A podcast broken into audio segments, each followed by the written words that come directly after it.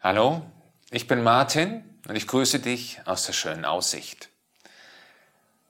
Ich habe einige Jahre in einer Gemeinde mit jemandem zusammengearbeitet, der hat immer wieder mal einen ganz bestimmten Vers zitiert, meistens im Zusammenhang mit größeren weltumspannenden Ereignissen oder Erschütterungen. Dann kam plötzlich dieser Vers und seitdem ist mir der eigentlich so in Erinnerung geblieben.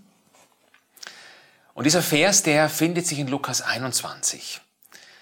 Lukas 21, da sind die Endzeitreden von Jesus oder die Endzeitrede von Jesus und da schildert er Ereignisse, die diese Welt erschüttern, die Welt umspannend sind, die kurz vor seiner Wiederkunft stattfinden.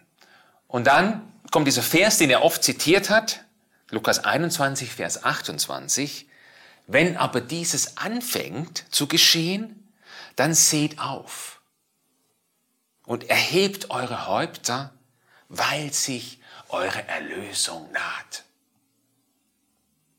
Das sagt Jesus. Der gleiche, der sagt, ich bin der Weg, die Wahrheit und das Leben. Niemand kommt zum Vater denn durch mich. Und warum sollte ich nicht dann so einen Vers nicht auch genauso ernst nehmen, wie ich all die anderen Aussagen von Jesus ernst nehme?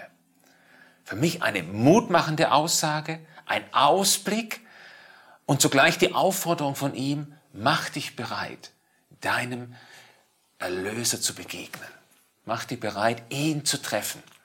Und in dieser ganzen Corona-Krise ist mir der Vers in den letzten Wochen immer wieder so in Erinnerung gerückt. Für mich ist diese Zeit eigentlich wie so ein, wie so ein Weckruf für mich, so eine Erinnerung daran, da kommt noch was.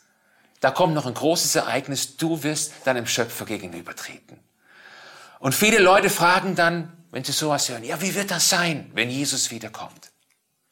Ich kann es dir sagen, wie es sein wird. Anders. Es wird anders sein als die vielen Vorstellungen, die es gibt.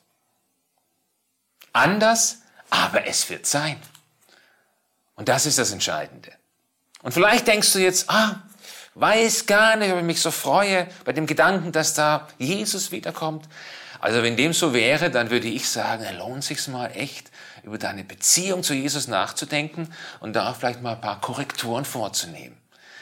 Für mich ist das ein Ereignis, auf das ich mich freue. Und ich nehme diese Krise zurzeit so als Erinnerung, dass da ja noch mehr ist in meinem Leben. Das Schönste kommt erst noch, das Beste kommt erst noch. Nämlich die Zeit mit Jesus. Die Zeit mit meinem Erlöser. Und ich hoffe, dass du das auch so für dich sagen kannst und aus der Perspektive gesehen wünsche ich dir für heute einen schönen und aussichtsreichen Tag.